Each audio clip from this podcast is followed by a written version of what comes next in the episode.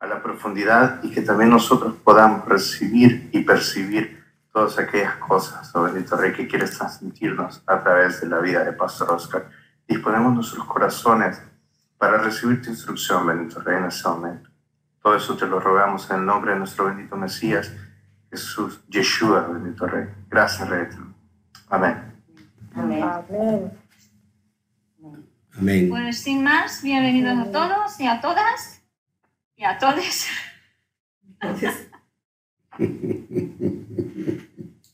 Esto está muy de moda por aquí. Y acá también. Y, y nada, pastor, te hago anfitrión, pero no antes de deciros a todos que os ah, silenciéis los micrófonos, ¿vale? Es lo que voy a hacer yo si lo encuentro. Y pastor, todo tuyo. Baruch Hashem. Bueno, pues, ¿sí me escuchan todos? Ok. Eh, saludos, colegos y colegas. Como dijera aquí nuestro, nuestro eh, el representante de salud de nuestra nación, colegos y colegas. Bueno, hoy es un gusto saludarles. Estamos en la penúltima clase. Les había comentado que era la última, pero me había equivocado porque los relacioné con los de Utah. Así que hoy estamos entregando la séptima clase del seminario y estamos por acabar con la octava. Así que hay que poner mucha atención con todo lo que estamos aprendiendo. Espero que durante el largo de este, de este seminario, llevamos seis, seis episodios completos donde hemos aprendido eh, el término nomos. Y, qué tremendo que nos tenemos que llevar ocho, ocho eh, clases solamente para entender un, un término griego que bueno, se ha mal traducido y se ha mal interpretado como ustedes ya lo han visto. Bueno, hoy vamos a entregarles, quiero que pongan mucha atención a lo que les voy a, los que les voy a mostrar, porque creo que aquí es el, la parte central donde radica el conocimiento de quién es Israel a profundidad. Si nosotros conocemos quién es Israel a profundidad, y sobre todo cuando nosotros eh, pensamos que el pueblo de Israel ha sido elegido, y que sobre todo las naciones chocan con esto, con este concepto. ¿Por qué? Porque se piensa que solamente se escoge a Israel y las demás naciones que. En realidad, esto es bien importante y quiero aclararlo antes de iniciar a ciencia cierta y a profundidad eh, la, la cosmovisión de Israel delante del Eterno, Israel nunca ha sido el rechazo a todas las naciones. En realidad es todo lo contrario. Israel es la oportunidad, la Dalet, la entrada, la puerta a todas las naciones. ¿Cómo? Es muy fácil, solamente a través de guardar los pactos. Tenemos el caso de una mujer moabita, y todos ustedes la conocen, a Ruth. Ruth era moabita. Eh, lo importante que hay que eh, resaltar que la Torah dice que no, ningún moabita entrará a la comunidad de Israel. El detalle está cómo fue que entró Ruth, si es moabita. Y, y todavía más, de, de, su descendencia viene Yeshua. Entonces, tenemos que ir aclarando todos estos puntos y recuerden que entonces, eh, bueno, se interpreta que solamente las mujeres moabitas podrían ser parte de la comunidad de Israel, no así los varones. Pero ahora, hablando desde esa cosmovisión, eh, no importa qué nacionalidad tengas, yo lo he dicho, no importa si por tus, por tus venas no corren sangre de Israel o sangre judía, eh, se puede convertir a Israel a través de la conversión, de guardar los pactos. Tal el caso como Ruth. Así que vamos hoy a, y quiero que presten mucha atención, de preferencia, yo sé que hay personas que se están moviendo, eh, que yo creo que todavía no han llegado a su casa y que, bueno, eh, no se quieren perder la clase, pero creo que estas clases son para que preste toda la atención. Este, yo se lo pido eh, en el fondo de mi corazón para que puedan atender. De aquí depende toda su fe. Si usted no agarra hoy esta clase, no sabrá eh, sobre qué bases de su fe está usted establecida. Así que es bien importante que lo entendamos. Voy a compartirles pantalla para iniciar eh, de una vez esto y esperemos que el bendito sea nos ayude hoy en esta noche para, para poder explicar esto que les quiero enseñar a profundidad. Bueno, recuerden que hoy estamos en la clase número 7, lo ves en pantalla. Eh, hemos estado cursando esta clase y, bueno, hemos visto y entendido el término nomos desde lo ancho y lo largo y hemos entendido eh, cabalmente que nomos hace referencia a ley, pero no siempre hace referencia a la ley divina, sino también a la ley del pecado, a las leyes de los hombres, a las leyes rabínicas, a las obras de la ley como lo hemos conocido.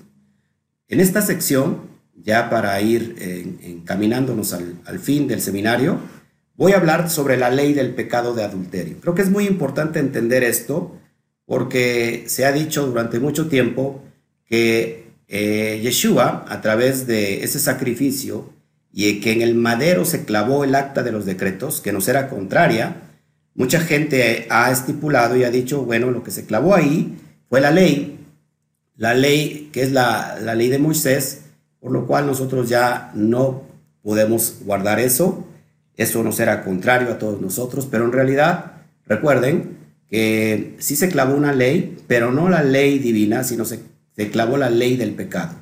Esa ley que que es sobre el adulterio, que estaba sobre Israel, que, que estaba sobre el alma. Les voy a explicar el sentido literal, el sentido histórico de lo que es el proceso de Israel delante de Adonai, pero si nos da tiempo y si usted lo, su alma lo recibe, eh, quizás trataré un poquito el sentido más elevado, el Sot, a lo que es referencia a Israel, que es el alma. Entonces, pero sí se clavó una ley que es la, ley del pecado, pero de adulterio. Y vamos a empezar a abrir hoy bocado con esto en este tiempo. Y quiero mostrarte primero la analogía del matrimonio. Es muy importante que entendamos lo que es la analogía del matrimonio. Sobre todo, lógico, la analogía del matrimonio judío. Acuérdense que mashal significa eh, parábola, analogía, una metáfora de lo que es el matrimonio.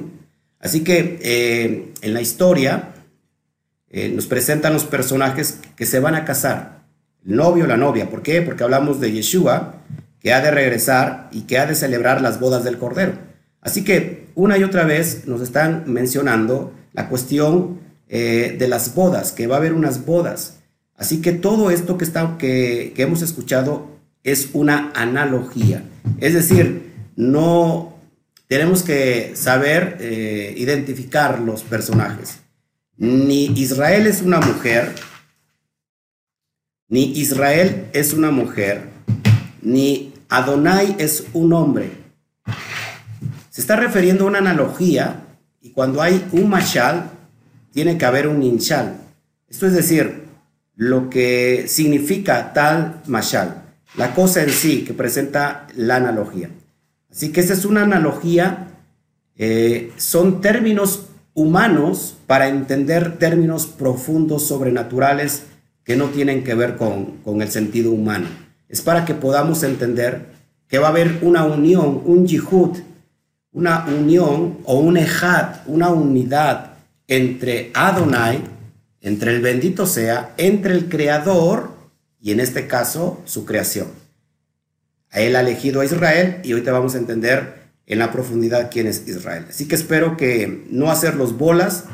Quiero ser bien certero. Espero que hoy el Eterno me guíe para que pueda yo ser muy certero con un tema que es bien profundo y que a muchos, a muchos se les dificulta entender este, este concepto. Es más, dentro de las raíces hebreas todavía hay mucha gente que está completamente desfasada en el contenido, en el concepto eh, esenciático de este, de este concepto del matrimonio. Bueno, vamos para allá para ir entendiendo esto. Recuerden que al último tenemos preguntas y respuestas. Vamos al texto Romanos 7. De hecho, si ustedes leen, y les voy, a, les voy a, recomendar que lean todo Romanos, Romanos habla de toda la historia bíblica. Romanos en realidad es un tratado muy profundo. Y en este caso, el capítulo 7 habla sobre la cuestión del matrimonio. Como Pablo, recuerden que la interpretación de la Torah eh, muchas veces nosotros venimos acostumbrados de interpretar el sentido literal, pero hay al menos cuatro sentidos, cuatro niveles de interpretación en la Torah. Así que no es privativo solamente de la Torah, del texto de la Torah, sino que también el texto de la Brit Kadashah, lo que conocemos comúnmente como el Nuevo Testamento, muchos textos se tienen que analizar bajo esa perspectiva, bajo esa exégesis judía. Así que cuando alguien abre el, el libro de Romanos, o sobre todas las cartas de Pablo, tenemos que entender que Pablo es un rabino del primer siglo que está predicando Torah y que está enseñando eh, cosas bien profundas y que lo está enseñando desde su cosmovisión. Ellos están acostumbrados a interpretar la Torah desde la antigüedad en estos sentidos que son el sistema Pardes, que ya lo he hablado, el sistema Pardes, que son cuatro niveles de interpretación. Así que cuando alguien quiere venir a interpretar literalmente el texto del Nuevo Testamento, se queda muy corto. ¿Por qué? Porque hay desconocimiento o hay un nulo conocimiento, de lo que es la interpretación. Así que por eso eh, la persona que es común a, Pablo, en este caso Simón Barjona, que no es otra cosa que Pedro, Pedro dice de Pablo que sus cartas son muy difíciles de entender. Y vienen los indoctos y tuercen sus, sus, cartas, como también las escrituras. Así que si no entendemos a Pablo, eh, amados hermanos, vamos nosotros a malinterpretar, a torcer los textos de la Torah. Así que fíjense lo que les estoy diciendo sobre Pablo. Romanos 7, fíjate lo que dice Pablo en su carta. ¿Acaso ignoráis, hermanos, Ajín, Ajayot? Pues hablo con los que conocen la ley pues hablo con los que conocen la ley. Se da cuenta que Pablo no está escribiendo a un conjunto cristiano, Pablo no está escribiendo a un conjunto católico, Pablo le está escribiendo a la comunidad que está en Roma. ¿Qué comunidad? Una comunidad, por supuesto, judía.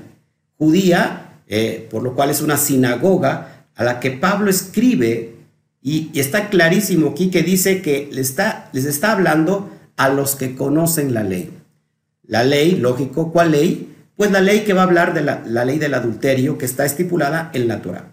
Así que si alguien de entrada quiere interpretar a Pablo, y sobre todo el capítulo de Romanos 7, y desconoce la ley, amados hermanos, pues todo lo que interprete va a ser de su cosecha, va a ser de su ideología. Y aquí no estamos para interpretar de acuerdo a nuestra ideología, sino de acuerdo a lo que la esencia eh, está, que está eh, intrínsecamente en el texto de la carta de, de Pablo, es lo que nos quiere enseñar.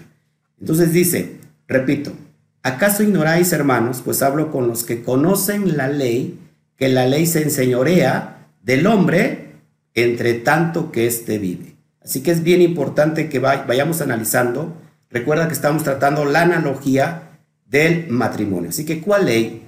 ¿A cuál ley se está refiriendo Pablo? ¿A cuál, a cuál ley hace alusión Pablo? Que son, que tienen que conocer la ley y es lo que les voy a mostrar ahora. Así que presten mucha su atención.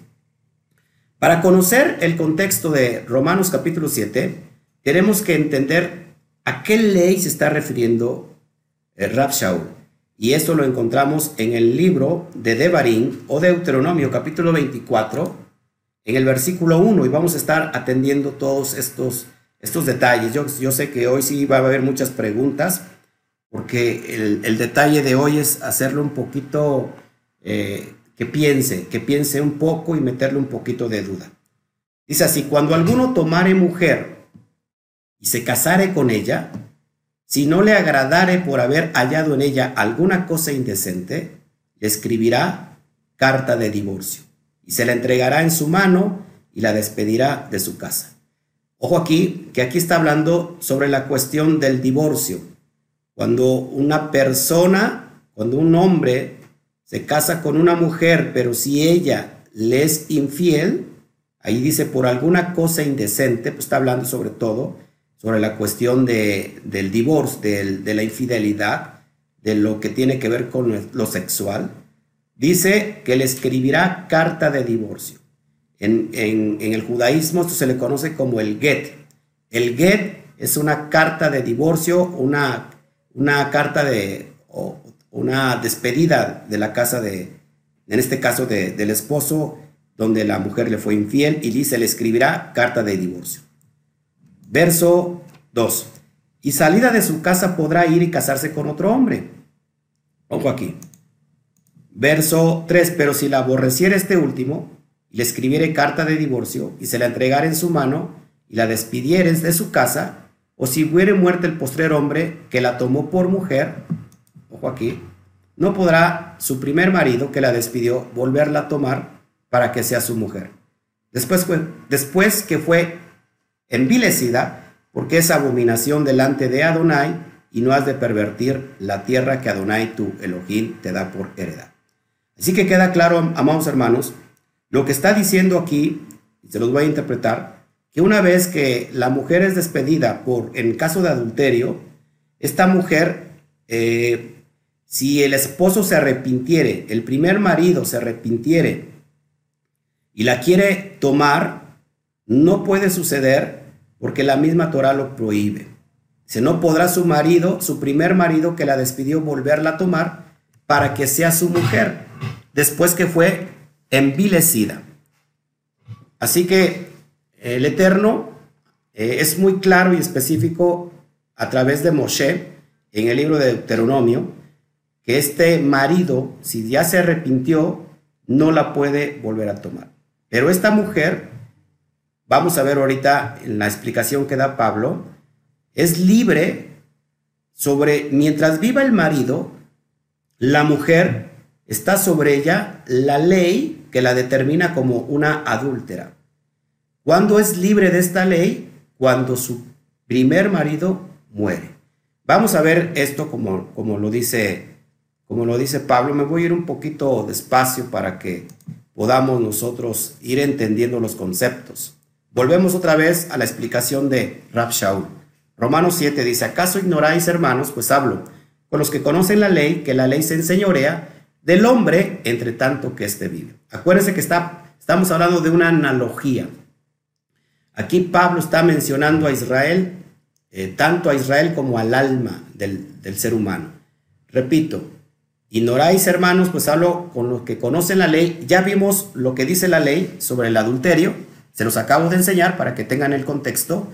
Dice que la ley, ¿cuál ley? La ley del pecado de adulterio se enseñorea del hombre entre tanto que éste vive.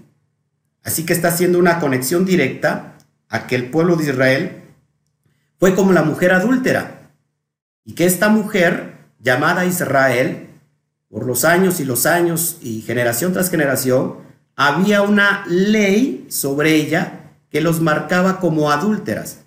Ya lo dice el profeta Jeremías, y ahorita lo vamos a ver, y que esta, esta ley está vigente mientras eh, el, el, primer marido vive. Y ahorita lo que vamos a entender en, estas, en esta poderosa analogía. Verso 2. Porque la mujer casada está sujeta por la ley al marido mientras éste vive. Ya se los acabo de enseñar. En Deuteronomio 24. Pero si el marido muere, ojo aquí, ella queda libre de la ley del marido. Así que te estoy presentando los argumentos para poder entenderte, enseñarte la profundidad que te quiero, a donde te quiero llevar. Esta mujer, en este caso, es un mashal, está, la está conectando con Israel. Dice, porque la mujer casada está sujeta por la ley al marido. ¿Cuál ley? La ley que la condena como adúltera mientras éste vive. Pero si el marido muere, ella queda libre de la ley del marido. Así que mientras el marido esté vivo, esta mujer estará marcada como una mujer adúltera. Verso 3. Así que si en vida del marido se uniere a otro varón, será llamada adúltera. Pero si su marido muriere, es libre de esa ley. De tal manera que si se uniere a otro marido, no será adúltera. Así que aquí Pablo está conectando algo muy profundo y que muchos han lo, mal, lo han malinterpretado precisamente porque no han separado lo literal, o sea, quieren conectar el machal con algo literal. Y acuérdense que la, la analogía es para mostrarnos algo similar. Entonces, nuevamente, ¿cuándo es libre esta, esta, esta mujer? Está, ¿Es libre de esta ley que lo condena como adúltera? Bueno, mientras el marido viva. Cuando el marido muere, entonces esta mujer en automático es libre de esa ley que la condenaba, entonces se puede volver a casar y ya no será adúltera. Si nosotros vemos todo el libro de Oseas, Oseas está hablando del el profeta que se casa con la mujer adúltera y que le da hijos y que después vuelve a las andadas y, vuelve al, vicio del adulterio y entonces eh, Oseas vuelve a ir por la mujer, por su mujer que ama y esta ya no es, ya no es libre, ahora tiene que pagar un precio Oseas. Y así que paga el precio y vuelve, y vuelve tras, tras ella. Este, esta es, este es la historia de Israel, esta es la historia. Osea tiene que ver con, con salvación, Moshea, Moshia, por ejemplo, tiene que ver con salvación, con Salvador. Eh, y Osea es un prototipo de Yeshua, del, del Mashiach. El Mashiach va a unificar eh, a esta mujer adúltera, la, va a pagar esa condena que estaba sobre la mujer adúltera, y a ratito lo vamos a explicar, pero Oseas es un tipo de, del Mashiach en, en pro de, de Israel, que en ese caso es la mujer de, de Oseas, Gomer, y que ahorita vamos a entender estos conceptos. Verso 4. Así también vosotros, hermanos míos, fíjate ya cómo conecta. Acuérdate que siempre que hay un mashal, tiene que haber un ninshal. Siempre que hay una analogía, tiene que haber la explicación de cómo se aplica tal analogía a las cosas reales. Fíjate, así también vosotros, hermanos míos, está hablando a, a la comunidad que es Israel, habéis muerto a la ley. ¿A cuál ley? A la ley que condenaba a Israel como una mujer adúltera. ¿Cómo ha muerto? Mediante el cuerpo del Mashiach. Para que seáis de otro, del que resucitó de los muertos, a fin de que llevemos fruto para Elohim. Así que Pablo está conectando directamente a la mujer como a Israel.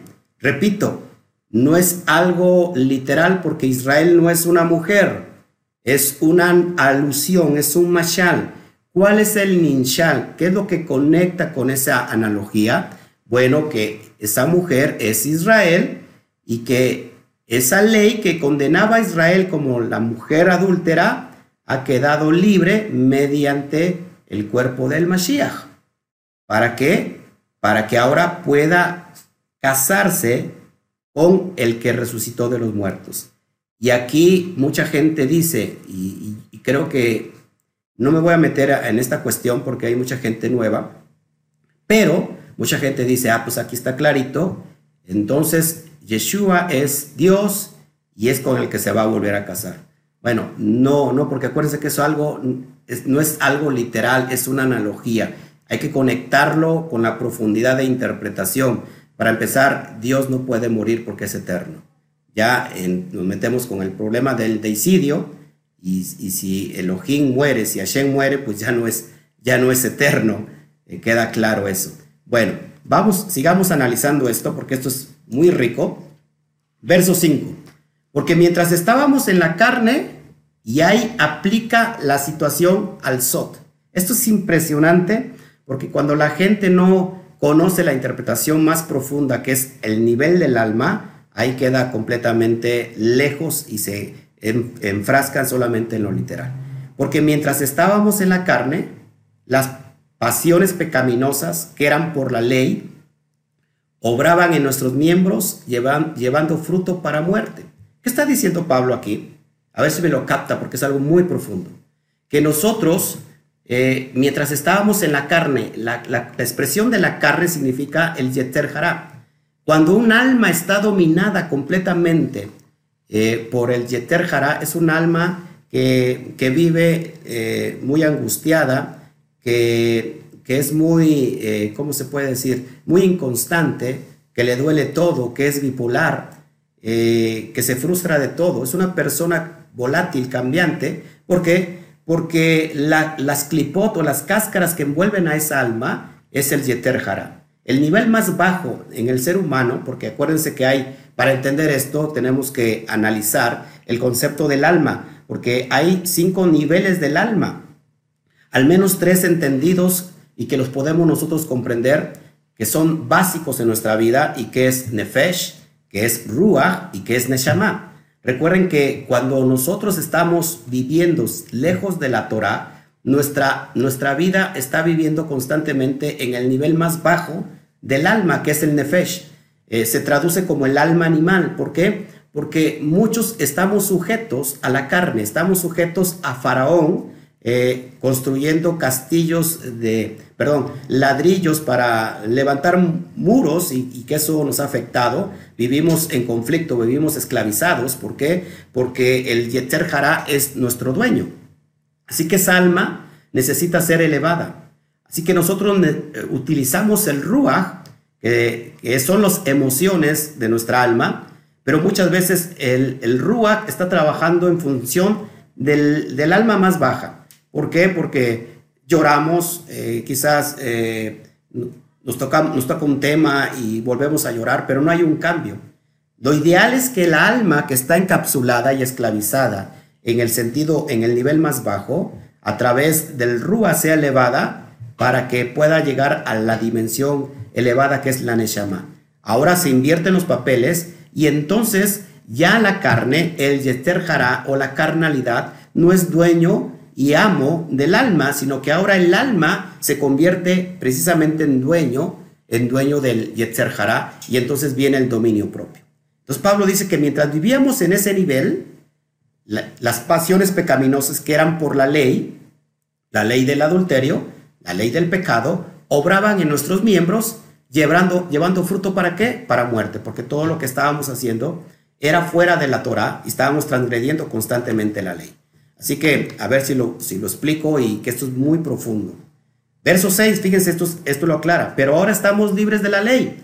¿De cuál ley, amados? De la ley que nos condenaba, de la ley del adulterio, de la ley de la transgresión de la Torah, por haber muerto para aquella en que estábamos sujetos de modo que sirvamos bajo el régimen nuevo del espíritu y no bajo el régimen viejo de la letra. Cuando alguien eh, honestamente quiere interpretar esto desde el sentido literal, como se ha interpretado mucho en la cosmovisión cristiana, dice aquí está clarito, mira, ya hemos muerto a, a, ese régimen viejo de la letra. Y aquí está hablando de la ley, de la ley de Moisés, no amados hermanos. Se los explico nuevamente. Dice Pablo el verso 6, pero ahora estamos libres de la ley. ¿De cuál ley? De la ley de la carnalidad, de la ley del Yetzer Hará, por haber muerto para aquella en que estábamos sujetos. Es decir, ya no nos sujetamos al Yetzer Hará, sino que ahora nuestro nivel elevado del alma está viviendo constantemente, está subiendo hasta llegar a Neshama, y la Neshama ahora sí ordena al Yetzer Hará. Dice, de modo que sirvamos bajo el régimen nuevo del Espíritu ¿Cuál es el nuevo régimen del Espíritu? Que ya se los he enseñado y lo encontramos en Ezequiel capítulo 36, donde dice que se nos da el Espíritu divino para obedecer los mismos los mandamientos. Es más, acompáñame rápido por favor a Ezequiel capítulo 36. Recuerda que aunque me voy un poquito rápido, tú lo podrás analizar después detenidamente. Ezequiel, vamos rápido para Ezequiel capítulo 36 en el verso 27, para ser más preciso, y puedas entender esto que te quiero enseñar y que para muchos se les dificulta horrores. Eh, ¿Por qué? Porque no se ha entendido la cuestión del ser, del ser interior, y que nos hemos quedado con la cosmovisión que nos enseñó eh, Roma, que estamos, somos tripartitos, y en realidad pues no tiene nada que ver con, con esto que te estoy enseñando. Ezequiel 36 dice, capítulo 36, verso 27 dice, y pondré dentro de vosotros mi espíritu. ¿Para qué? Fíjense, eso es bien importante. Y pondré dentro de vosotros mi espíritu y haré que andéis en mis estatutos y guardéis mis preceptos y los pongáis por obra. Así que ¿para qué queremos el espíritu divino? Para obedecer la Torah, la ley divina. Antes no la obedecíamos, ¿por qué? Porque estábamos sujetos a ese dueño que era el Yeter Hará. Ahora nosotros ya no servimos bajo ese régimen viejo de la letra. ¿Cuál es el régimen viejo de la letra? Acuérdate que Israel se casó de alguna manera con Hashem. ¿Cuándo se casa Israel con Hashem? Bueno, en Ar Sinaí, en la montaña de Sinaí, cuando el pueblo dijo, sí haremos, todo lo que hemos oído lo haremos. Entonces ahí se firma la ketubá. Pero esa ketubá, amados hermanos, repito que es una analogía, esta ketubá que fue firmada por el pueblo de Israel uniéndose a Shem como matrimonio, esta, esta vieja, este, esta, esta vieja letra, esta vieja ketubá los condenaba a Israel porque eran que adúlteros, porque esta mujer era la adúltera. Pero no estamos hablando de un nuevo régimen del espíritu y eso lo encontramos en, en, Jeremías 31, 31.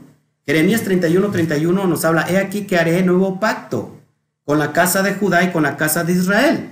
No como el pacto que hice con sus padres, que ellos abolieron, que ellos transgredieron. ¿Y cuál es ese nuevo pacto? Bueno, que será la misma ley, pero ahora dada en la mente, ya no escrita en tablas de piedra, tablas de piedra es en alusión al, corazón duro de Faraón. Ya no, cada uno tiene, cuando digo que cada uno tiene su Faraón, Faraón en nosotros representa el corazón duro que no quiere obedecer la ley. Entonces dice, ya no se las daré en tablas de piedra, sino que ahora se las daré en su mente y las escribiré en su corazón, pues para, para que entonces sean mi pueblo. Es, es esto lo que se está refiriendo Pablo. Sigamos avanzando para que vayamos entonces eh, conociendo el trasfondo profundo de todo esto. Entonces, solo, ¿somos libres de cuál ley? Bueno, se los acabo de demostrar, pues de la, de la ley del adulterio. Ya no servimos más a esa ley. Pablo lo expresa también en una de sus cartas y nos dice que estamos muertos al pecado.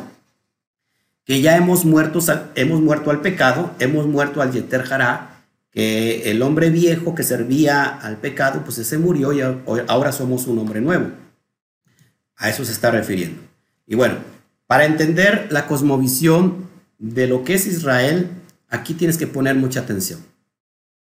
Recuerda, eh, te voy a enseñar la profundidad histórica y, y a ver si me captas o si yo me hago entender para conectar con el sentido más elevado que es el alma.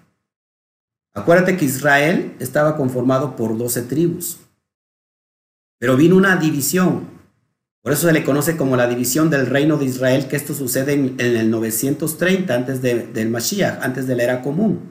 ¿Por qué sucede esto? Por la desobediencia de Shlomo o de Salomón, para que me entiendas. Salomón era el punto clave para que él fuera luz a las naciones. Israel, recuerden que el propósito de Israel es ser luz a las naciones. ¿Qué pasó con Salomón?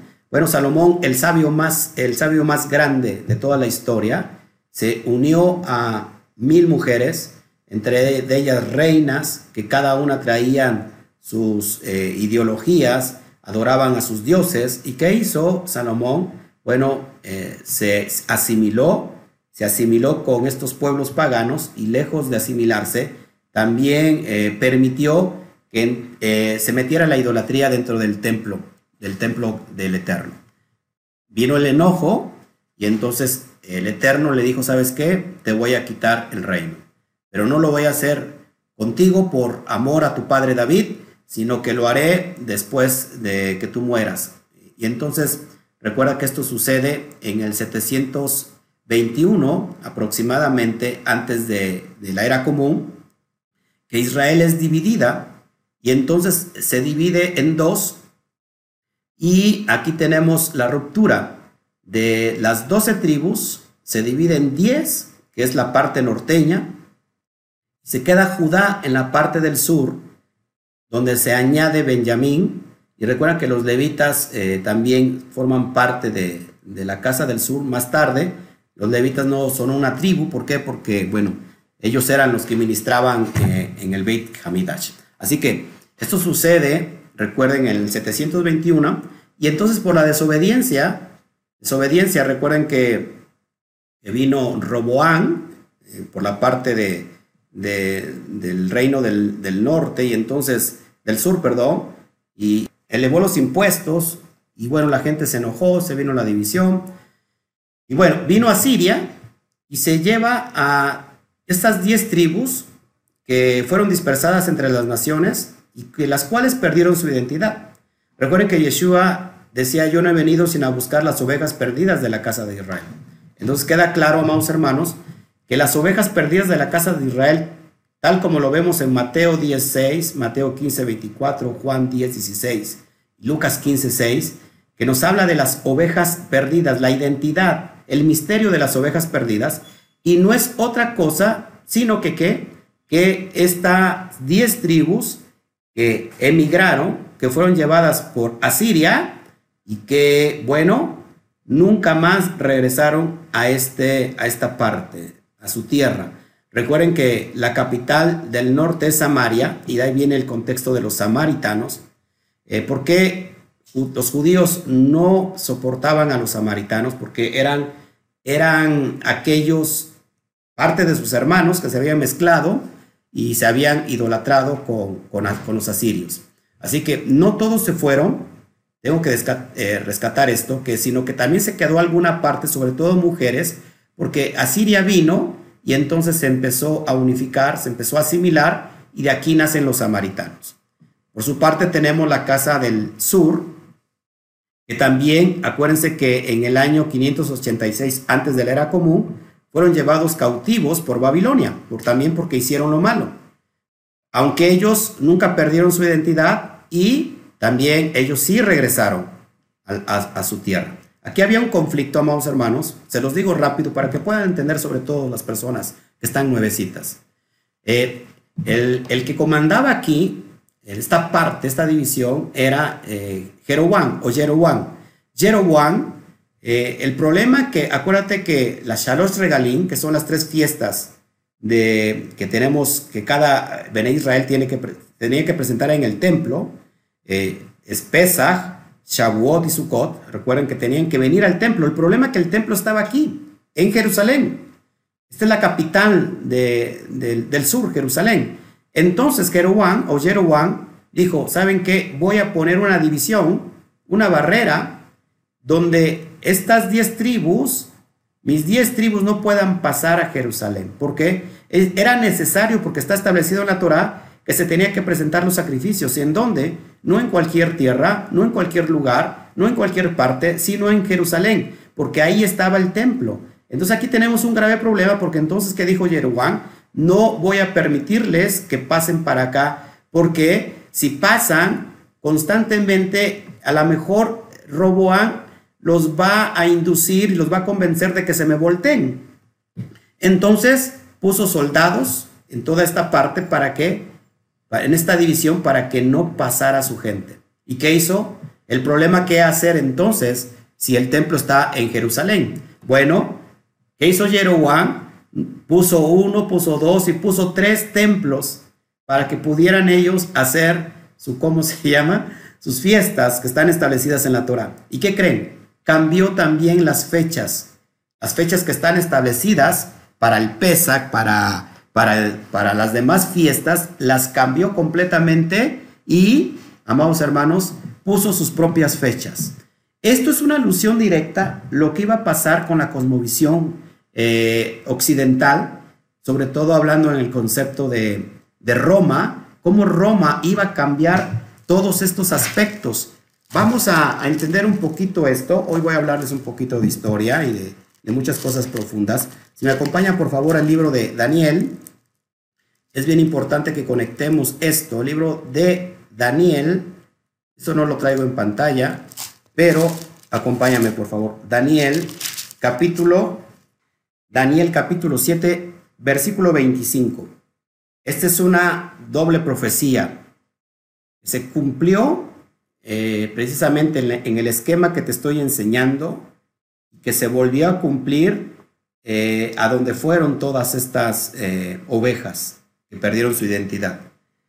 Dice el verso 25 del capítulo 7 de Daniel, y hablará palabras contra el Altísimo, y a los santos del Altísimo quebrantará, y pensará en cambiar los tiempos y la ley y serán entregados en su mano hasta tiempo y tiempos y medio tiempo. Daniel está hablando una profecía muy profunda que precisamente se iba a desprender de Samaria o, del, reino del norte. ¿Por qué? Porque estos se fueron dispersos entre todo el mundo y pronto, muy pronto, en el siglo, ya en el, a, finales del siglo primero y a principios del segundo, empezó la cosmovisión y la creación de la religión romana. Y estos trataron de cambiar los tiempos, la ley, la Torah, lo mismo que hizo Jeroboam. Pero esto, esto alude todavía o antecede el, eh, en los tiempos de Greco-Sirio, que es conocido como Antíoco Epífanes. Antíoco Epífanes ya, él quiso cambiar los tiempos, él metió en el templo, metió a, a, Zeus como, como su dios y lo adoró y le sacrificó cerdos y, prohibió el Shabbat y prohibió guardar los pactos. Esto ya, esta es una alusión directa que de aquí se iba a desprender toda, toda la, la cosmovisión de mala interpretación, porque precisamente porque habían perdido su identidad. Así que esto es Israel y esta es la casa del sur. Ellos también fueron llevados cautivos, pero también regresaron. Vamos al texto que te, está, te estoy mostrando ahí en Jeremías 50, 17, por favor, para que puedas entender esto y que más adelante lo analices. A lo mejor de primera instancia no lo entiendes. Eh, yo creo que va a necesitar mucho tiempo tu alma para que lo asimiles. O si yo, ya lo estás asimilando, Baruch Hashem, bendito sea el Eterno, porque bueno, Él es el que te está hablando a través de, de, su palabra y está tocando tu corazón de piedra y lo está cambiando en un corazón de carne. Dice, dice Jeremías 50, 17. Rebaño descarriado es Israel. Ojo aquí, rebaño descarriado es Israel. Leones lo dispersaron. El rey de Asiria lo devoró. Aquí está, clarísimo. El rey de Asiria lo devoró. Primero. Y Nabucodonosor, rey de Babilonia, lo deshuesó después. Así que aquí es, eh, está hablando de todo Israel, que la, la parte norteña fue llevada por Asiria, es el león que lo devoró, pero que también qué pasó con, con Casa del Sur o Casa de Judá, que también, que también vino eh, Nabucodonosor, rey de Babilonia, y lo terminó de deshuesar. Esa es la historia, amados hermanos, del pueblo de Israel que, fueron infieles.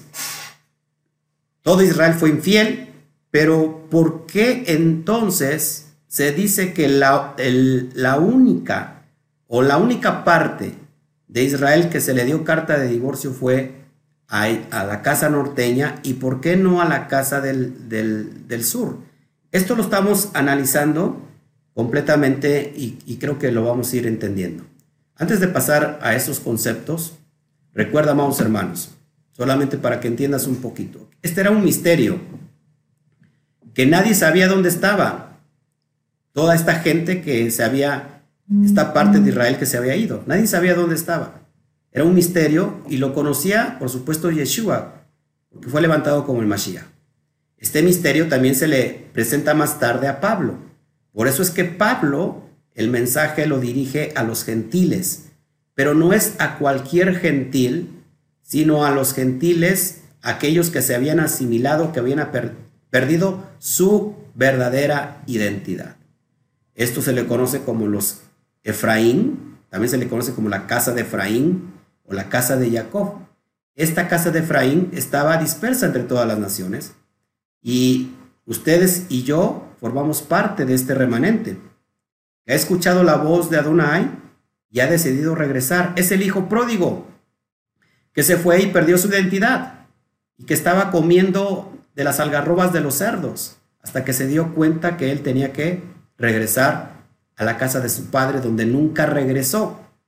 Así que el hijo pródigo que vemos según en Lucas nos habla que este Israel, que que esta casa norteña tiene que regresar paulatinamente. Y que aquí tenemos el hermano mayor del hijo pródigo y este hermano mayor se enoja con el padre porque dice que le hace fiesta, esta era la oveja perdida, la oveja negra, que había perdido, se había malgastado todo y que ahora lejos de eso regresa y hace una fiesta bien, bien grande, matando el becerro más gordo y que él ha estado siempre con, que, el, Judá siempre ha estado con el padre que nunca le hizo una fiesta para con sus amigos. Sin embargo, dice el padre, tú siempre has estado conmigo y todo lo que tengo es tuyo, pero este lo había yo perdido y hoy lo he hallado, estaba muerto y lo he encontrado. Así que, amados hermanos, esta es la historia completa de Israel, que lo que estás viendo aquí, esta separación, es precisamente la unificación de las doce tribus. Ezequiel capítulo 37 nos habla de la, de la unificación de las dos tribus, casa del norte y casa del sur, en un solo palo. Así que este es, este es la, el misterio que mucha gente no ha entendido y que por eso, ¿por qué te preguntarás hoy, y tú que estás siendo una persona nuevecita, ¿por qué estoy escuchando al pastor Oscar? ¿Por qué estoy estudiando de las raíces hebreas? ¿Por qué me está llamando la atención todo esto? Bueno, porque esta identidad intrínseca que tenemos nos está haciendo volver paulatinamente a los pactos, a, la Torah, a, a la ciudadanía de Israel. Esto es bien importante, amados hermanos. Vamos a otro texto. Vamos al libro de Efesios, por favor. Vamos a usar un poquito Biblia. Así que espero me entiendas este concepto que es bien profundo. Vamos a Efesios 2. Efesios 2, en el capítulo 2, perdón, versículo 12. Efesios capítulo 2, del verso 12 en adelante. Y vas a entender muy claro esto. Dice así Pablo, fíjate cómo Pablo le está hablando a estos que están perdidos, a estas ovejas que perdieron su identidad. Dice, en aquel tiempo estabais sin Mashiach, alejados de la ciudadanía de Israel, alejados de la ciudadanía de Israel y ajenos a los pactos de la promesa, sin esperanza y sin Elohim en el mundo.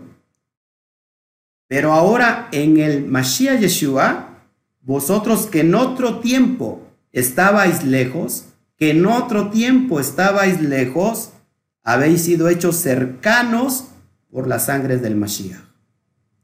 Así que esto nos está hoy dando identidad nos está dando identidad. Verso 14 dice, porque Él es nuestra paz, Yeshua es nuestra paz, que de ambos pueblos, de ambos pueblos, casa del norte y casa del sur, de ambos pueblos hizo uno, derribando la pared intermedia de separación, aboliendo en la carne las enemistades, la ley de los mandamientos expresados en ordenanzas, es decir, los takanot, que ya hablamos de eso, para crear en sí mismo de los dos un solo y nuevo hombre haciendo el shalom.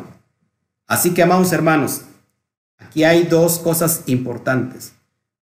Uno es lo literal y es el contexto histórico que ha de suceder así y que es el contexto general, pero el sentido más particular y la esencia personal es que el alma se va a unificar al bendito sea por medio de la obediencia de la Torah. Esta alma andaba perdida, lejos de casa, andaba todavía en, en porque era sujeta al faraón, al corazón endurecido de cada uno de nosotros, y que estábamos levantando fortalezas mentales constantemente por medio de la religión, y que entonces esta alma tiene que salir del éxodo, tiene que salir de, de Misraín por medio de la luz del bendito sea y nos está y nos está llevando a la parte más elevada que es la Neshama. En pocas palabras, Israel es el alma de cada uno de nosotros. Israel somos nosotros mismos. Tenemos que ser rescatados de dónde? De ese exilio que por, culpa del primer Adán, del Adán primordial, por esa desobediencia, fuimos llevados a ese exilio y sacados del, del gran, del Edén, de- del paraíso, para que me entiendas. Después lo vamos a explicar a, a mayor profundidad. Así que, amados hermanos, a ver, quiero enseñarte otra cuestión. Bueno, seguimos adelante para que podamos ir analizando. Ahora, lo que yo les decía, el Eterno le dio carta de repudio a Israel, es decir, le dio el get a Israel. Vamos a ver esto, pero no se lo dio a Judá. Importante esto. Jeremías 3. Jeremías 3 nos habla, y de hecho Jeremías es toda una profecía que tienes que leerla para que puedas entender esto, pero te explico más o menos. Versículo 8 de Jeremías dice así, ella vio que por haber fornicado la, rebelde Israel, es decir, la casa del norte, yo la había despedido y dado carta de repudio, dado carta de, del get, o sea, le, dio el- el divorcio, pero no tuvo temor la rebelde Judá, su hermana, sino que también fue ella y fornicó.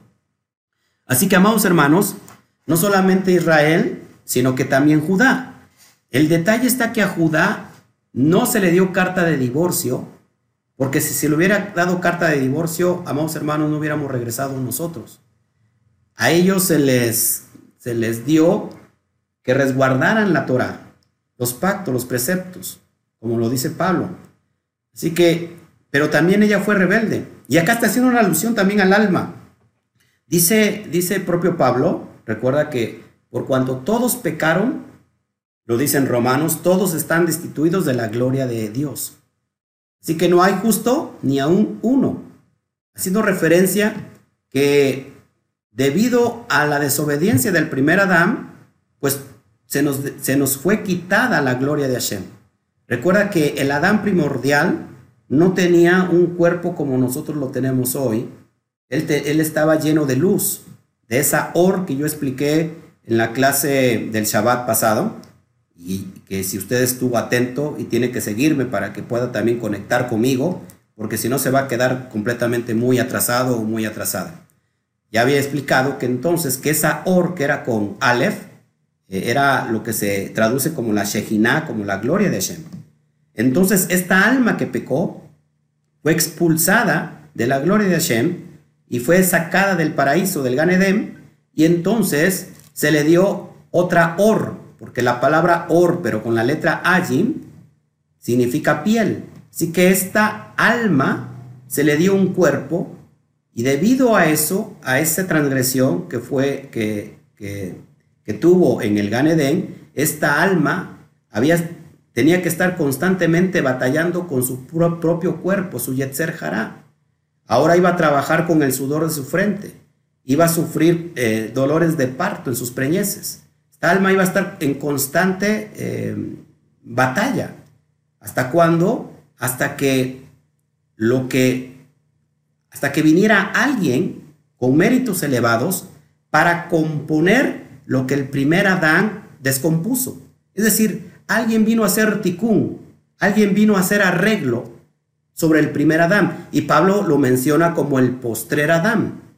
Y este postrer Adán, debido a sus méritos elevados, de- debido a su obediencia, debido a que no quiso ser igual a Dios, lo que sí quiso ser el primer Adán, quiso ser igual a Dios cuando tomó del fruto para el conocimiento y ser igual a Dios, de acuerdo al, al- serpiente que, que engañó a Java, entonces este, este postrer Adán, dice Filipenses, no quiso ser igual a Dios. Esto le llamamos en el judaísmo Selen Elohim, la imagen de Dios, sino que fue obediente hasta la muerte y muerte de cruz, por lo cual el Padre le exalta lo sumo y le da el Shen Hameforash, el nombre que es sobre todo nombre. Así que esta alma que representa el Mashiach es esta alma liberada del cuerpo y ahora dispuesta y preparada para ir elevándose constantemente hasta recibir nuevamente la Shejinah.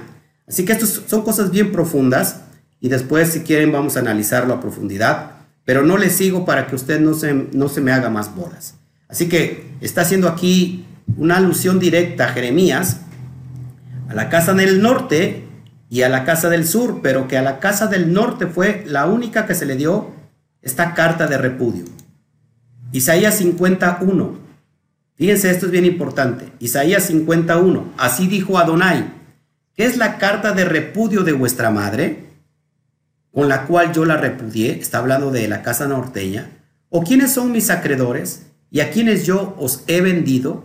He aquí que por vuestras maldades sois vendidos. Y por vuestras rebeliones fue repudiada vuestra madre. Hablando de la casa norteña. Recuerden que se le dio casa, carta de divorcio. Ahora, el detalle está, que lo, como lo ves ahí en, pantalla, es que hay una profecía donde Adonai volverá a tomar a Israel como esposa. La pregunta que yo hago, ¿cómo la volverá a tomar si la propia ley que el Eterno estableció dice que no se puede volver a tomar a la primera esposa una vez que se le da carta de repudio? Quizás porque Él es el Eterno podrá violar su propia ley, pues no, o sea, aquí hay un misterio.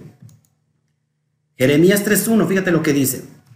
Dicen, si alguno dejare a su mujer y yéndose esta de él se juntare a otro, volverá ella más, no será tal tierra del modo amancillada, tú pues has fornicado con muchos amigos, más vuélvete a mí, dice Adonai. Por la boca de Jeremías habló el Eterno, y el mismo Eterno cita la propia ley de Deuteronomio 24, o, de, Barín 24, donde les acabo de mostrar que esta ley en la Torah impide que una vez que el hombre ha dado carta de repudio a la esposa no la puede volver a tomar. Pero dice, el propio, el propio Eterno dice, más vuélvete a mí, dice Adonai, es decir, haz teshuva, haz arrepentimiento. Jeremías 2.2.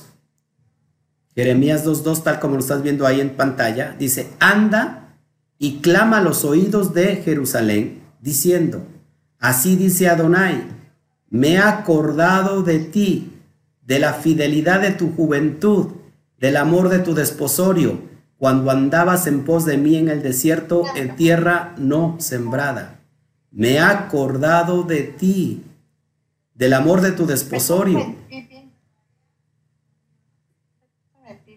Si pueden poner, por favor, este, ponerle, apagar su micrófono, porfa, para que no me pueda yo distraer. Creo que esto está muy, está muy, está, es muy importante que lo entiendan y creo que no debe de haber ninguna distracción.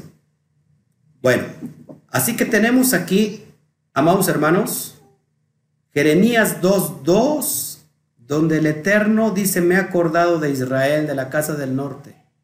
Me he acordado de, ese, de esa fidelidad cuando eras joven, del amor de tu desposorio, es decir, cuando se firmó la que tú va, cuando andabas en pos de mí en el desierto, en tierra no sembrada. Recuerden cuando, cuando Israel es sacada de, de, de Egipto. Esto es importante porque tenemos que analizarlo. Oseas 2.19, lo que yo les estaba contando. Hay una profecía en Oseas donde dice así, y te desposaré conmigo para siempre. Y te desposaré conmigo para siempre. Te desposaré conmigo en justicia, juicio, benignidad y misericordia. Rajen. La pregunta es, amados hermanos, ¿cómo va a volver a desposar a la que despidió si no se puede? El Eterno no puede ir en contra de sus mandamientos. Y acá dice esta profecía que es clara, te desposaré conmigo para siempre. Oseas 2.16. En aquel tiempo, dice Adonai, me llamarás Ishi, mi hombre, mi esposo, y nunca me llamarás Bali, mi señor, me llamarás mi esposo, mi marido. Pero ¿cómo? Si no se puede de acuerdo a lo que te acabo de enseñar. Entonces, ¿cuál es el misterio? ¿Cómo la volverá a tomar? Esa es la pregunta de los 64 mil. Esa es la pregunta clave para entender toda la historia de Israel, para entender nuestra historia, nuestra fe, para entender nuestra propia alma. ¿Cómo va a suceder esto? Esto es importante que lo, que lo analicemos. Pues misterio resuelto. Y les voy a mostrar este misterio resuelto. Ahora mismo. Para que lo vayamos entendiendo. Efesios 5, 31, 32. Dice así. Por esto dejará el hombre a su padre y a su madre y se unirá a su mujer y los dos serán una sola carne. Está hablando del contexto del matrimonio. Pero dice Pablo, grande es este misterio, este sot. Mas yo digo esto respecto del Mashiach y de la Kehila. Yo digo esto del Mashiach y de la Kehila. Seguimos avanzando. Colosenses 2, 13, 14. Colosenses 2, 13, 14. Y a vosotros, acuérdate que Pablo le está hablando a esta comunidad que perdió su identidad. No le está hablando a, a los gentiles paganos, está hablando a estos que eran de la casa del norte y que perdieron su identidad y que se asimilaron. Y a vosotros, estando muertos en pecados y en la incircuncisión de vuestra carne, os dio vida juntamente con él, perdonándonos todos los pecados. Anulando, anulando el acta de los decretos que había contra nosotros, que nos era contraria, quitándola de en medio y clavándola en la cruz. ¿Cuál es el acta de los decretos que anuló eh, Yeshua a través de su obediencia? Lo que te acabo de enseñar.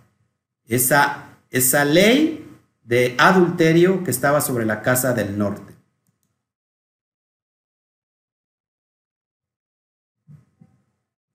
Y bueno, eso es lo que te quería entregar hoy. Y ahora sí, si hay preguntas, yo creo que a lo mejor sí va a haber muchas, con todo gusto. Estamos para servirles.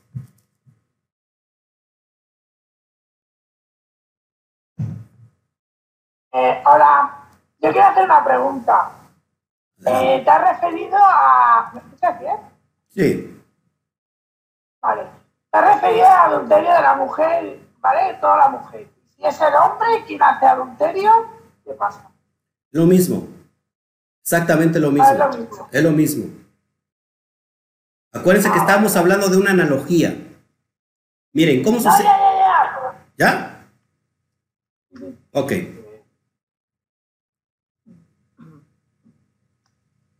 Pastor Oscar, yo le iba a hacer la pregunta, esta precisamente yo la había apuntado aquí, de que cómo es que entonces se entendía esto, cómo es que en algunos pasajes daba carta de divorcio, precisamente usted lo ha aclarado muy bien ahora, porque esto no, no, no, no se podía entender, porque algunos pasajes dice una cosa, pero en cambio en el otro está diciendo que no, que no se puede, que no, no, no la... Y en el otro, y hay unos pasajes también en donde cuando estaba hablando eh, en la Torá, en que cuando una persona era hallada en adulterio tenía que ser apedreada, tenía que morir. Pero luego en la misma Torah vemos en otros pasajes que, eh, que luego ya, pues si el hombre la despedía, le daba carta de divorcio. Pero luego también vemos ya en Oseas que, bueno, que aparte del divorcio, de que él, él a buscarle la, y la, volvió a comprar. Entonces, hay, hemos visto cómo este proceso en donde estos niveles se va ampliando y va aclarando muchas dudas, ¿no? Porque en la misma Torah, en algunos momentos la apedrea, en algunos momentos se dan cartas de divorcio, entonces la persona que pueda leerlo a nivel literal, a nivel simplemente de lo que vemos, entra en confusión. Si no se estudia a otros niveles más profundos, otros niveles de acercamiento para acercarnos a la Torah, para poder entender estos pasajes. Sí, miren, esto, Entonces usted muy bien ahora. sí, esto es, esto es clave, que lo podamos entender. Las leyes, por ejemplo, que la mujer o el hombre estén en adulterio, dice la ley de Moshe, hay que apedrearlos.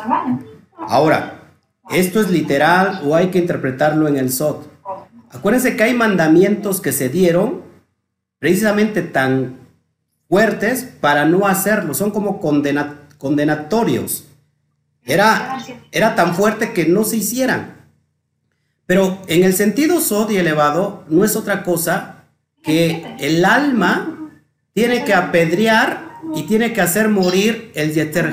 Eso significa. Es decir, no hay tal cosa de que hay que apedrear, sino que para eso también había que tener ciertos testigos y había que tener un juicio directo del Sanedrín. Así que cuando, por ejemplo, vemos la escena de la mujer adúltera, y recuerden que dice, la encontramos en adulterio, ¿se acuerdan? ¿Qué dices tú? La ley de Moisés dice que hay que apedrearla, pero solamente habían llevado a la mujer. ¿Dónde estaba el hombre con el que estaba adulterando? ¿Y dónde, estaban, dónde estaba el juicio delante del Sanedrín? Así que no había tal cosa. En otra cosa le dice, ¿sabes qué? Vete, no vuelvas a pecar. Es decir, en la alusión más profunda es cuando nuestra... ¿Qué, tuvimos que hacer para estar delante hoy guardando la fe? Donde estamos hoy. Tuvimos que hacer morir el hombre viejo, eh, el, el Yeter la carnalidad que había en nosotros, porque la carnalidad se negaba. La carnalidad es idólatra, la carnalidad es, eh, ¿cómo se puede decir? Es infiel y no quiere nada para, con las cosas del Eterno. Así que hoy estamos aquí porque estamos dominando el Yeder Lo hemos agarrado a pedradas. ¿Sí? ¿Sí me explico? Esa es la profundidad del Sot que a veces no comprendemos. Es verdad, es verdad, Pastor Oscar. Si no se entiende a nivel Sot, muchas cosas también, ah, se entra en contradicción. Amén. Tiene usted toda la razón. Gracias manera. De esta manera es como podemos aplicarlo hoy día y cuando vamos a la Torah podemos entender y podemos aprender, llevarlo a nuestros días, porque si no la gente empieza a leer la Torah y si no se entiende estas cosas que está explicando, no, no se puede aplicar a este nivel, porque muchas cosas pasan por muy alto. Muchas gracias, lo ha aclarado muy bien esto hoy. Gracias. Adelante, René, tenías una pregunta. Sí, Pastor. Bueno, como siempre, un gusto, Pastor, escucharlo. Eh, y sí, tenía, tenía, bueno, más que una pregunta, quizás ah, como una especie de aporte. Y también una pregunta, ¿por qué no? Porque escuchaba eh, el, el, Shabbat cuando daba la, el estudio de la, de la parasha. Recuerdo que utilizaba el término de Tzimtzum y claro, donde, donde le preguntaba también eso eh, acerca del Simpson, que también era como un recurso legal, ¿no? que el Eterno utilizó hacia Mashiach. Y este, en, este, en este caso también se aplica, ¿verdad, Pastor? Porque es ahí donde, o sea, el Eterno le da ese poder a Mesías para que, o sea, a través de Mesías sea pagada e, esa, esa condena, ¿no? Claro, o sea, el Eterno estaba pagando la condena a través de el Mesías. Eh, eso es lo que quería nada más pasar. Muy buena aportación, porque aquí mucha gente se, se confunde y, miren, la verdad es que eh, para que haya un, matrimonio entre Israel y el Eterno, no se puede hacer un matrimonio tal y como nosotros lo tenemos contemplado, porque esa es una analogía. ¿Cuál es el matrimonio? ¿Cuál es el yihud? La unidad, la unión. Bueno, es que el hombre guarde la ley. Solamente guardando la Torah se puede unificar al bendito sea. Ese es el propósito que tenía Moshe. Pero Moshe falló, de alguna u otra manera falló y no fue el enlace entre Israel y Adonai. Recuerda que Adonai no quiere vivir en templos hechos de manos de hombres. Él quiere venir a, vivir realmente en los hombres. Esa es, la cosmovisión de Adonai. Pero ¿qué pasó? Que la dureza de Israel, la desobediencia a los pactos, desunificó esta unión que el Eterno quería hacer. Este matrimonio, para que me entiendas. ¿Cuál es la validez para el matrimonio, para la unidad entre el pueblo de Israel y, Adonai? Que venga ahora un hombre con los méritos tan elevados como Moshe Rabenu o más, y que este sí logre unificar a Israel con Adonai, que sea la clave, la unidad para que entonces a través de Mashiach, ¿qué va a ser? ¿Cuál es el propósito de Mashiach? Enseñan, enseñarnos cómo ser certeros en obedecer los mandamientos. Y esto hace que entonces venga este matrimonio con el bendito sea. Eh, esa, es, esa es toda la alusión y tienes toda razón, porque desde ese punto de vista, René, eh, ser sin es darle autoridad a, a Mashiach, una representación directa. Recuerda que Moshe era una representación directa del Eterno. En ese momento, eh, Moshe era, a ver si me, lo, si me lo entienden, Moshe era Elohim. En ese momento, Moshe era, Dios, no porque fuera Dios, sino que tenía la autoridad. Había, tenía esa, ese, esa gran autoridad de Adonai, lo cual lo estableció como Dios en la tierra.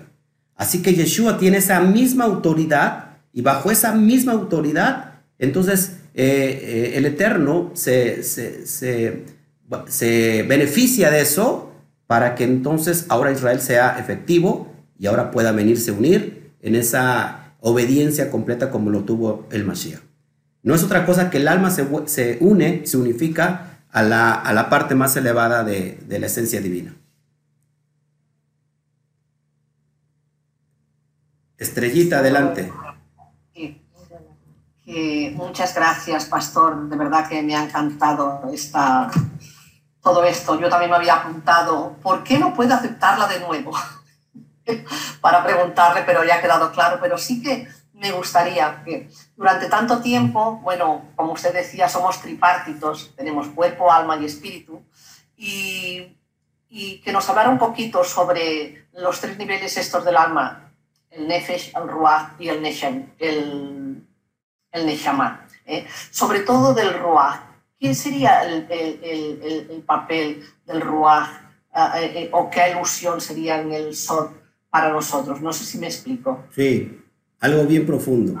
Para empezar, tenemos que quitarnos la idea de que somos tripartitos, porque eso lo entendimos en la cosmovisión cristiana. No somos cuerpo, espíritu y alma Acuérdate que, acuérdense que el alma está, está eh, al menos desde la cosmovisión judía y de la Torah, son tres niveles que tiene el alma en el sentido eh, material, por decirlo así.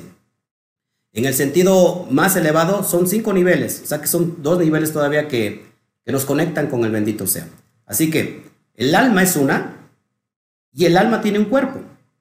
¿Cuál es, cuál es el exilio del, del alma? Es decir, Adán era era un alma viviente, eterna, y que estaba revestida de la luz divina, del, oro. Su desobediencia lo saca del Ganedén y esta alma se va al exilio. ¿Cuál es el exilio del alma? El cuerpo. El cuerpo es el exilio del alma y entonces cuando el alma vive en ese exilio, vive apegada al cuerpo y le duele todo le duele todo, es, es bipolar, eh, se entristece, es muy volátil, es, es muy frecuente a tener estos aspectos, eh, ¿cómo se llama?, emocionales, y vive constantemente apegada al cuerpo porque ese es su exilio. Así que el alma que fue exiliada necesita nuevamente traer esa redención. ¿Cómo se trae esta redención? A través de la obediencia hacia los pactos. Lo primero, lo que hizo el Adán, que fue la, la transgresión de, esos pactos, ahora esta alma tiene que ser nuevamente recuperada, sacada del Misraín. El Misraín en el alma inferior es el cuerpo. ¿Por qué? Porque en el cuerpo tenemos un corazón que está endurecido y que nos está llevando constantemente. Es decir, el Yeter Hará, es el cuerpo, nos manda a nosotros, nos, nos gobierna. Y y cuando tenemos una enfermedad, mucha gente se clava en la enfermedad y no sabe que la enfermedad es una manifestación de que el alma está siendo elevada. Está saliendo en el exilio, del exilio de, esa, de, esa, de ese, de ese Misraim. Ahora, el alma se tiene que ir elevando y dejar el estado nefesh, la parte animal. En el estado nefesh están lo que nosotros conocemos como los instintos. ¿Sí? Una persona funciona tal como cualquier animal. Solamente vive por instintos y, no vive su propósito. ¿Qué necesita el alma? Tenemos otro nivel que se llama Ruach. Y el Ruach es lo emocional.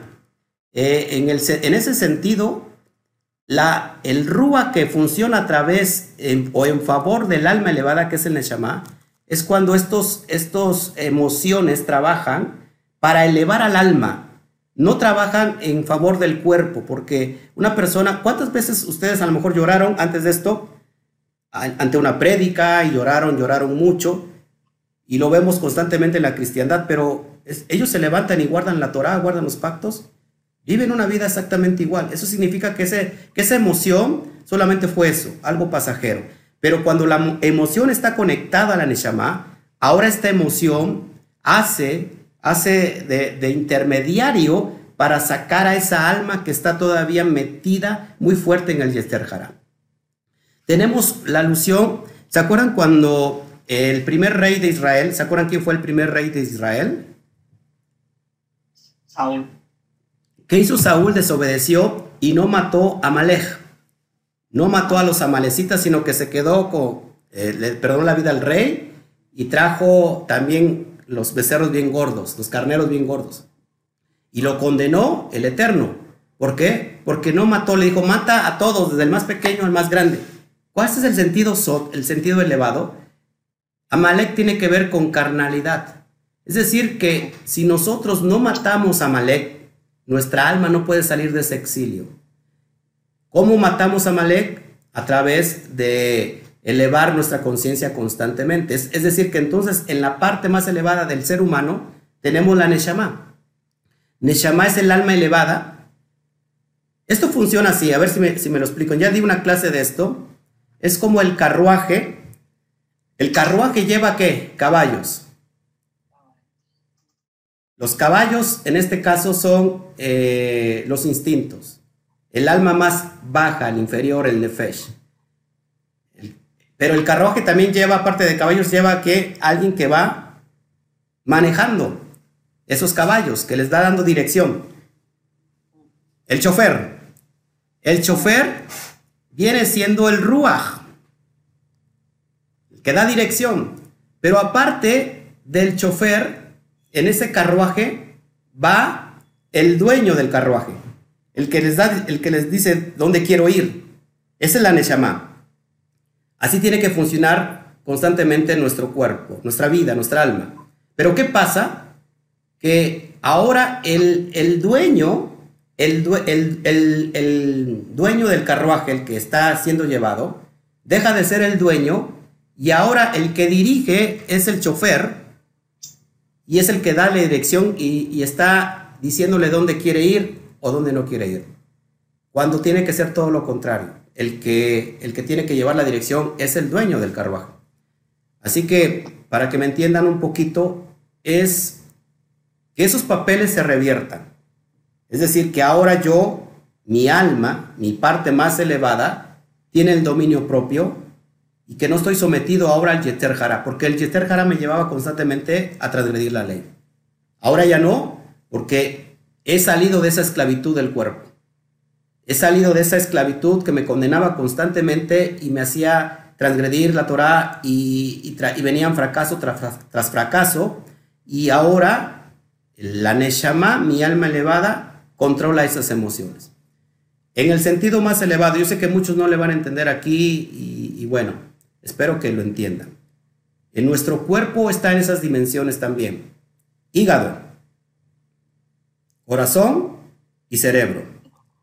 Hígado, hígado viene siendo la parte más baja, lo que se le conoce como el serpiente. Acuérdate que el Ganedén, en el sentido, son en nuestro cuerpo. ¿Qué encontramos en nuestro cuerpo? Es el Ganedén. Encontramos al serpiente, encontramos a Java o, Eva y encontramos a Adán. Ojo aquí, que cuando nosotros, fíjese cómo funciona y también nuestro cuerpo este, físicamente nos da evidencia de esto que es espiritual. Cuando la gente, primero, ¿qué pasó en, eh, en el Edén? Que Java está representado por el corazón, que las emociones, le hizo caso al serpiente porque el serpiente la engañó y le dijo, si tú comes de este fruto, vas a ser igual que Dios. Y Java comió y ¿qué hizo? Convenció a Adán. Y entonces transgredieron. Y esa alma quedó cautiva nuevamente. Ahora, esos personajes, el hígado recibe todo el coraje, la tristeza, el estrés. Y el hígado puede engañar muy fácil a tus emociones, que es tu corazón. Cuando eso sucede, amados hermanos, vivimos en una atmósfera completamente de enfermedad. ¿Por qué? Porque ya Java ha convertido o ha, ¿cómo es la palabra? Ha, este, se me olvida esta palabra. Ha convertido a Adán, al cerebro, a que esté viviendo de esa manera. Es, es decir, muchas personas no saben esto, pero hay mujeres, por ejemplo, que quedan embarazadas sin estar embarazadas. lo que encontramos como la atmósfera psicológica. Cada una persona, de acuerdo a su atmósfera psicológica, puede tener enfermedad, puede tener muerte, puede tener caos, o de acuerdo a la atmósfera eh, psicológica puede traer muchos cambios para su vida. Cuando la persona vive completamente en el hígado, haciéndole caso al, hígado, es decir, le hace caso a, los corajes, ¿cómo, ¿cómo es su vida? Su emoción es afectada y por supuesto su atmósfera psicológica, entonces también vive bajo esas dimensiones de, de oscuridad. Así que una persona puede delimitar a su hígado, no que no reciba corajes, porque la persona va a recibir corajes, insultos, eh, atropellos, pero sí que no que ahora tú vas a poder qué hacer, qué decisión tomar sobre un insulto. Ahí viene la falta de perdón. Una persona cuando es, es eh, esclava y le hizo caso al coraje, su emoción, su corazón quedó cautiva. Y entonces viene un cáncer, viene cualquier enfermedad. Pero ¿qué pasa? Muchas enfermedades se sanan revertiéndolas. Es decir, hay, personas que manifiestan enfermedad por una falta de perdón. ¿Qué pasa cuando la persona es liberada y realmente perdona que esa enfermedad se va? Eso es lo que, más o menos lo que, lo que puede funcionar o lo que está funcionando en el sentido SOP. Así que, ¿cómo nos elevamos constantemente? A través de, estudiando los secretos de la Torah. Porque entonces sabes que, hay alguna parte de ti que te quiere llevar a, a que no cumplas el proceso. Pero esa parte de ti, que es el Yister Jara, ya no tiene dominio sobre ti. ¿Por qué? Porque tú has elevado tu alma y ahora tu alma es dueño de tu propio cuerpo. Esa es la, alusión más, más profunda. Yo creo que los hice más bolas. Muy bueno. gracias, pastor. Buenísimo. Muchas gracias. Oh, el SOT es tremendo, de verdad. bueno. Ah, pastor, una pregunta respecto a lo que acaba de decir. Entonces, para llegar a un máximo nivel de, de, llegar al, al, nivel del alma, ¿no? Para controlar nuestras emociones, aparte del estudio de la Torah, eh, se debe hacer, por ejemplo, mayor oración o ayuno. Quizás aconsejable. Sí, claro. Porque tengo, este, tengo este inconveniente, me perdone, me interrumpa. Eh, hay días que estoy eh, de una forma, ¿cómo decirlo? Eh, que no quiero atarme con mis propias palabras. Un día que estoy cabizbaja, desanimada, mm, y otro día estoy con unas ganas de luchar muy fuerte y así. O sea, yo sé que son dobles ánimos, que eso tampoco es, no es permitido para el ABA. O sea, no es aceptable para el ABA, ¿no? Para agradarle. Entonces quiero trabajar esta área, pastor. Muchas, muchas gracias. Claro. Sí, todos nosotros tenemos un cuerpo y el cuerpo se conduele. A veces amanecemos contentos. Yo a veces no estoy todo el día contento. A veces de repente estoy triste y no sé por qué. El detalle está que tenemos que encontrar un equilibrio. La, respuesta concreta sería buscar el equilibrio entre el alma y el cuerpo, porque al fin de, de cuentas, si nosotros tampoco cuidamos el cuerpo, nuestra alma va a estar mal, porque si no hay cuerpo, pues el, alma no tiene dónde depositarse. Así que tenemos que buscar el equilibrio, pero que, que, que estemos decidiendo a quién le estamos dando más de comer. No sé si escucharon la analogía del perro, de los dos perros que yo había hablado. O sea, un perro representa lo espiritual y otro perro representa eh, lo carnal. Dependiendo a lo que le demos de comer más, va a estar más fuerte esa área. Así que, claro, por supuesto, cuando yo digo guardar la Torah, me refiero que tenemos que hacer tefilá, tenemos que hacer oración. Nuestra alma se va beneficiando y se va haciendo elevada. Recuerden, cuando nosotros estudiamos la Torah, aunque la Torah toda, toda tiene códigos, y cuando nosotros en el sentido más superficial no lo entendemos, nuestro subconsciente se queda completamente eh, agradecido porque él sí lo entiende. Y luego que nosotros hemos estado decodificando la Torah, esto que, que estamos aprendiendo y que es elevado, esto lleva a su alma a niveles cada día mayor. Así que hay que tratar de buscar ese equilibrio bárbara y que no te sientas mal, porque es un proceso. Recuerda que Israel no salió del exilio de la noche para, para, para el día, para el otro día, sino que Israel se llevó un proceso de tiempo y tuvo que pasar por el desierto. Así que cuando, fíjense, antes de darle la, la, la, palabra a alguien que me pidió, fíjense, esto es bien importante. La manifestación de que estamos teniendo problemas a veces en nuestro cuerpo, con enfermedades, a veces con depresiones, es manifestación que estamos en el proceso de pasar el desierto. Así que denle la oportunidad a su alma de que sea libre en ese momento. Esa es una manifestación de que hay problemas, están pasando por el proceso del desierto.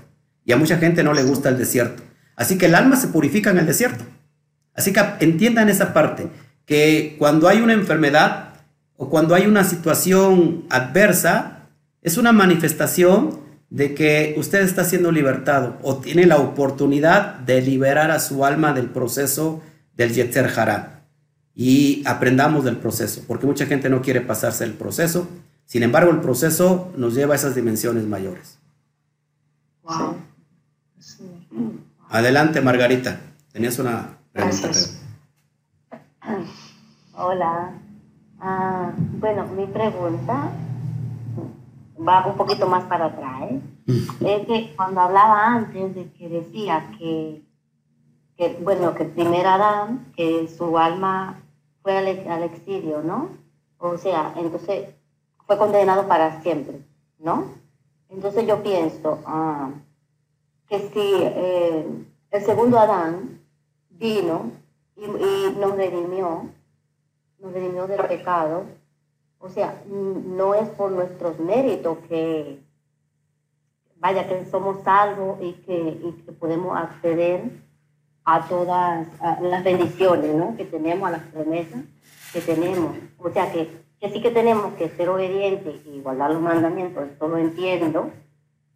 Pero, bueno, como hablaba antes, de, vaya, del rey Saúl y de y bueno, y de la matanza esa que ordenaron, que ahora no me recuerdo, que lo tenía que matar y no lo mató, que ahora nosotros tenemos que matar pues ese personaje dentro de nosotros. Pero eso, eso fue antes de, de que viniera Yeshua y muriera por nosotros. O sea, eh, aquí no, no, no, no lo entiendo. Esta, esta parte de que Adán, o sea, fue condenado para siempre, mm, esto no, no lo entiendo. No. Sí, lo que pasa. ¿Me explicar algo? lo que pasa es que hay que separar. Eh, acuérdate, siempre la interpretación literal del Sod. Eh, toda, todo el Tanakh está haciendo alusión a nuestra alma, en la profundidad del, del ser humano. Eh, cuando, cuando este rey Saúl no quiso matar a la carnalidad, a, a ¿cómo se llama? Malek, es una alusión del proceso que tiene que hacer el alma para ser elevada. Así que por los méritos del sádic. ¿Qué es, el sádic? La palabra sádic significa justo. ¿Qué es un justo? Aquel que guarda obedientemente la Torah.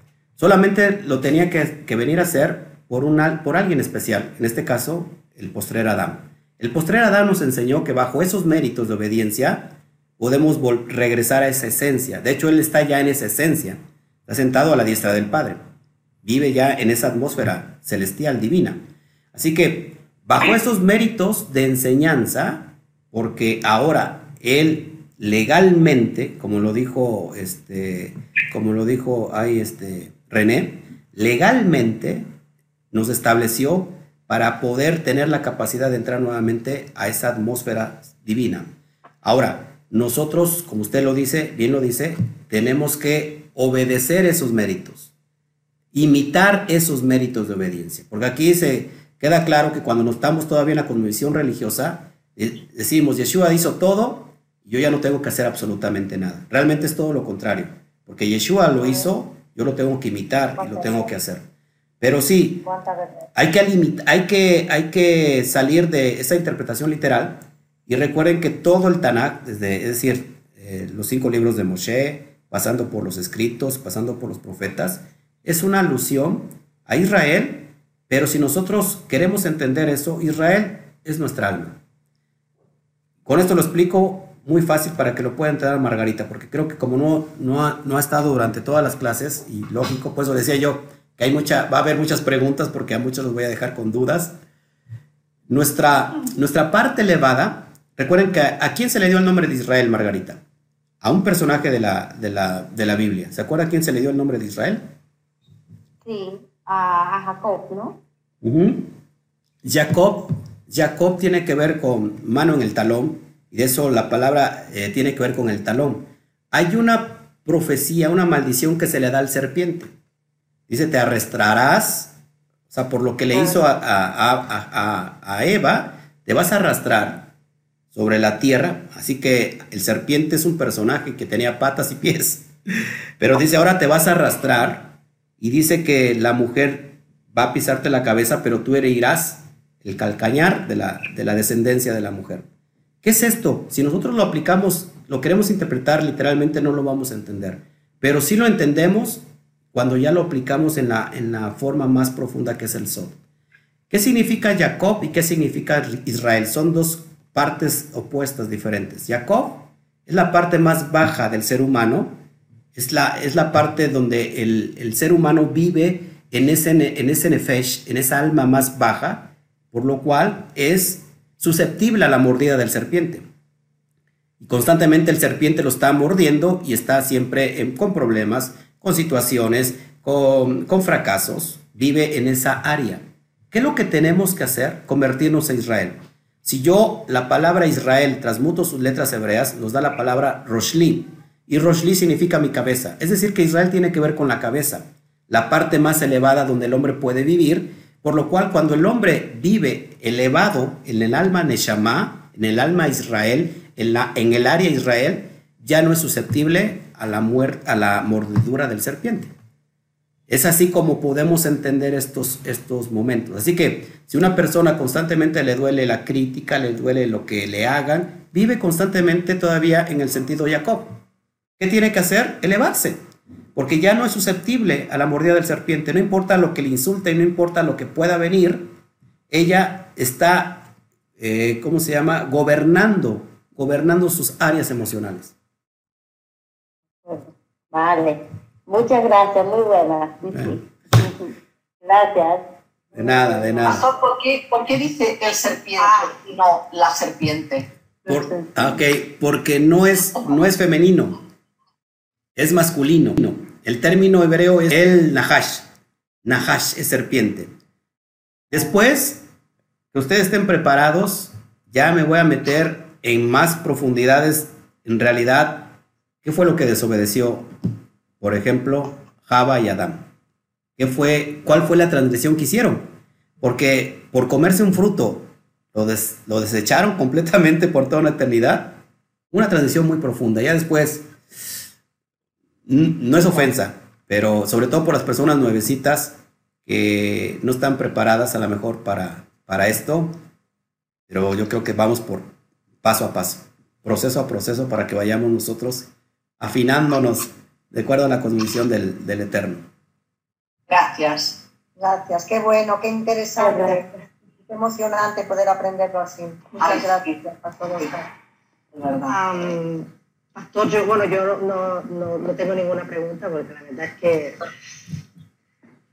el tema de hoy, bueno, a mí el nivel SOT, de verdad en particular, es uno de los niveles que, que más me gusta, de los, de los, cuatro niveles de interpretación de la Torah del SOT, es el que a mí más me gusta, me apasiona y darle como siempre las gracias por estas, estos aprendizajes. Y me gusta porque cada vez vamos, vamos más, más profundo.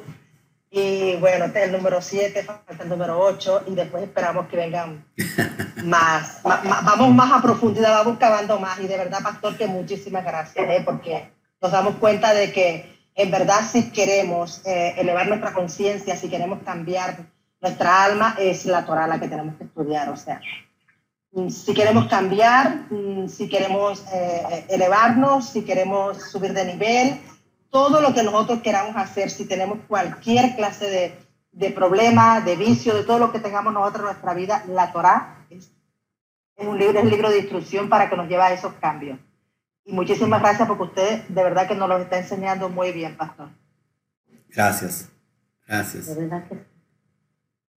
Nos ayuda a entender también ah, el estado de- del alma de las demás personas por las reacciones y el nuestro propio también.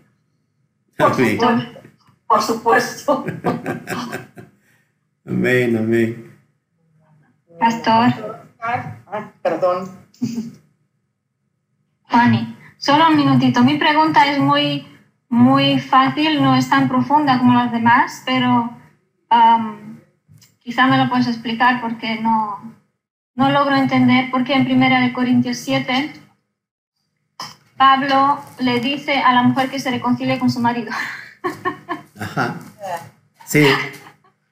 Tengo un estudio de, de- todo el, de todo el capítulo y Pablo aconseja que si se va, que lo piense muy bien, que no se, que no se divorcie, precisamente por esta ley.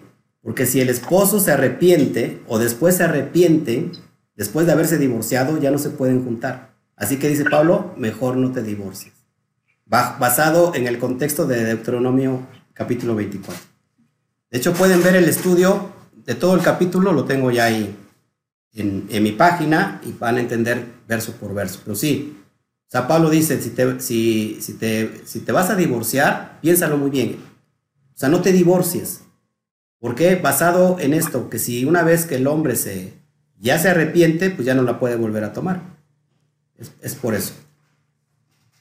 Pastor, una cosa, eh, ¿cómo, se, ¿cómo es el título del estudio que tiene? Que tiene? Es primera de Corintios, me dijiste, es este, Simona, Siete. capítulo. Sí. Capítulo 7, ah, versículo 11. Capítulo 7 habla sobre los asuntos matrimoniales, problemas matrimoniales. Así, eh, primera a los Corintios capítulo 7, así búsquelo. Y este, de hecho, se lo comparto ahorita en el, en el WhatsApp de Alexander, y ya que Alexander se los comparte. Si, si Alexander quiere, por supuesto, porque como acabo de llegar, mira, ahí está, trabajador, el hombre. Muy buenas a todos. Alcancé, alcancé un poquito. ¿Sí? Sí, Baruch Hashem. qué bueno. Pastor, ah, Juan, bueno, Juan y después yo. No, yo simplemente, Pastor Oscar, como todas las semanas, le doy toda rabá y solo puedo, solo tengo una palabra que decirle es wow. Eh, Espectacular. Las enseñanzas que da eh, traen tanta luz que estoy mm, profundamente agradecida con usted. Muchas gracias. Muchas gracias, amada Juanita Fernández. Muchas gracias a usted, Pastor. De hecho, lo amo a todos ustedes, ¿eh? La verdad, les amo y, y, la verdad que es una admiración ustedes para toda la cosmovisión occidental, bueno, de este lado de Latinoamérica. Ustedes son un ejemplo, porque me encuentro, de veras, es increíble, me encuentro te- es- testimonios que me dicen, no hemos visto gente como los de España. Gentes tan hambrientas y de, de la Torá, tan expectantes de la Torá, no lo hemos, o sea, los comentarios de Latinoamérica sí me lo hacen llegar. Gente especial. Y yo por eso, pues, Baruch Hashem, porque me gusta estar con gente especial. La verdad es que nosotros estamos encantados de todo el aprendizaje que estamos teniendo con usted. Es espectacular. Muchas gracias. La verdad que sí. Oramos por usted, por su familia, oramos por Amén. todo lo que está usted haciendo a través de la red social y con lo que está haciendo para aportar nuestra alma a llegar a ese nivel, ¿no? De, de- de elevar nuestra alma. Y muchísimas gracias, Pastor Oscar. De verdad que nos está haciendo de gran ayuda y gracias también a Alex y a Simona, que saben que para nosotros son muy amados, que ellos fueron mm, los que de verdad ellos estaban animándonos también para que pudiéramos conectarnos a estudiar con usted y estamos muy agradecidos porque hemos aprendido muchísimo en este seminario. Muchas gracias Amén. a los tres, a nuestra amada Simona, que sabes que te queremos mucho, y a ti. Y esperamos, y esperamos seguir estrujándolos, ¿eh? como, lo- como los limones, ahí bien estrujaditos. Este verano nos vamos a México. Bienvenidas. Me apunto, me apunto. Nos vamos a un seminario a Cancún. ¡Ay, sí, por favor! Ay, ¡Qué bueno! Todos. Las osadas también, ¿eh? A comer tacos. A comer tacos. Ay, Vendrá el tiempo que, que el Eterno disponga y que sí, yo los quiero conocer, los quiero abrazar. Eh, son un alma gemela que se me perdió por ahí, por España. Así Así que, es. Amén, amén. Baruch Hashem, Baruch Hashem. Amén, amén, amén, amén. Aquí lo esperamos con los brazos abiertos. Gracias, gracias, Nos Bueno. vamos a cuidar muchísimo, eso sí. gracias, Laila Top, a todos. gracias. Gracias. Y se puede quedar en España con nueva iglesia, con nosotras. Bueno, mis amados, pues me voy.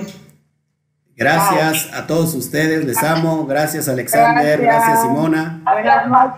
Que el Eterno me los bendiga. Estamos en contacto.